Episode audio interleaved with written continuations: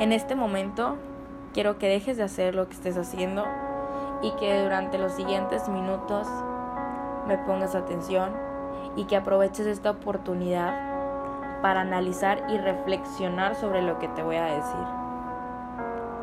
A la edad de 33 años, Jesús fue condenado a muerte y en ese momento la crucifixión era lo peor. Solo los peores criminales fueron condenados a ser crucificados. Sin embargo, fue aún más terrible para Jesús. A diferencia de otros delincuentes condenados a muerte por crucifixión, Jesús debía ser clavado a la cruz por sus manos y sus pies. Cada clavo tenía entre 6 y 8 pulgadas de largo. Los clavos fueron incrustados en su muñeca, no en sus palmas como es comúnmente retratado. Hay un tendón en la muñeca que se extiende hasta el hombro, y los guardias romanos sabían que cuando los clavos estaban siendo clavados en la muñeca, el tendón se iba a rasgar y se iba a romper, obligando a Jesús a usar su espalda para sostenerse, para que así él pudiera seguir respirando. Sus dos pies fueron clavados juntos, así se vio obligado a apoyarse en el único clavo que ataba sus pies a la cruz. Jesús no pudo apoyarse en sus piernas por el dolor y tuvo que alternar entre arquear su espalda Usaba solamente sus piernas para continuar respirando. Imagina la lucha, el coraje, el dolor y el sufrimiento que soportó. Y soportó esta realidad por más de tres horas. ¿Te imaginas este tipo de sufrimiento? Unos minutos antes de morir Jesús dejó de sangrar. Simplemente estaba echando agua de sus heridas. De imágenes comunes vemos heridas en sus manos y en sus pies e incluso la herida de lanza en su costado pero nos damos cuenta que sus heridas en realidad se hicieron en su cuerpo. Un martillo conduciendo uñas grandes a través de la muñeca, los pies que se superponen y un clavo incluso grande martillado a través de los arcos. Luego un guardia romano perforando su costado con una lanza. Pero antes de todo esto, Jesús fue azotado y vencido.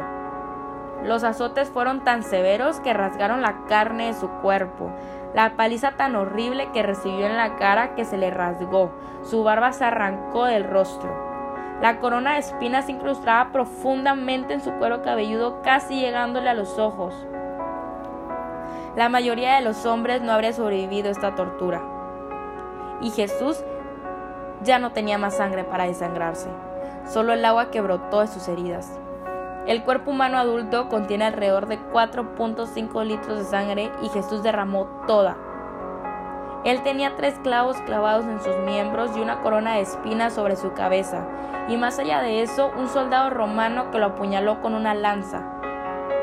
Todo esto sin mencionar la humillación que sufrió después de llevar la cruz durante casi dos kilómetros, mientras la multitud le escupía en la cara, le gritaba y le lanzaba piedras tomando en cuenta que la cruz era de casi 30 kilogramos de peso.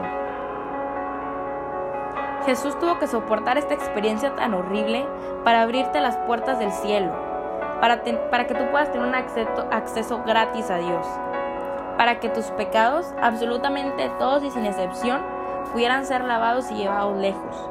Y en esa cruz, en ese madero, tus pecados murieron. Jesús murió por ti, y no le bastó morir por ti, sino que resucitó por ti. Así que tú puedes tomar la cruz de tus problemas y seguir a Jesús. Y aunque Jesús no haya tenido a nadie, no haya tenido absolutamente a nadie que lo acompañara, Jesús te va a ayudar a cargar la cruz de tus problemas. Y si Jesús pudo soportar tres horas en la cruz agonizando, tú puedes soportar esto puedes soportar esto y puedes soportar más, porque tienes el apoyo más grande que puede existir, que es el apoyo y es el amor de Jesús y es el amor de Dios. Así que no te desanimes, yo nuevamente te digo que Dios tiene planes excelentes para ti, aunque hoy no los veas, o a lo mejor tampoco los vas a ver mañana, pero los vas a ver pronto. Y tranquila, tranquilo, porque el tiempo de Dios es perfecto y llega justo cuando tiene que llegar. Y aunque sientas que te han atravesado con una lanza, Dios va a estar ahí para sanar tus heridas. Él nunca te va a dejar solo. Porque Jesús no es muerte, Jesús es vida y te ama.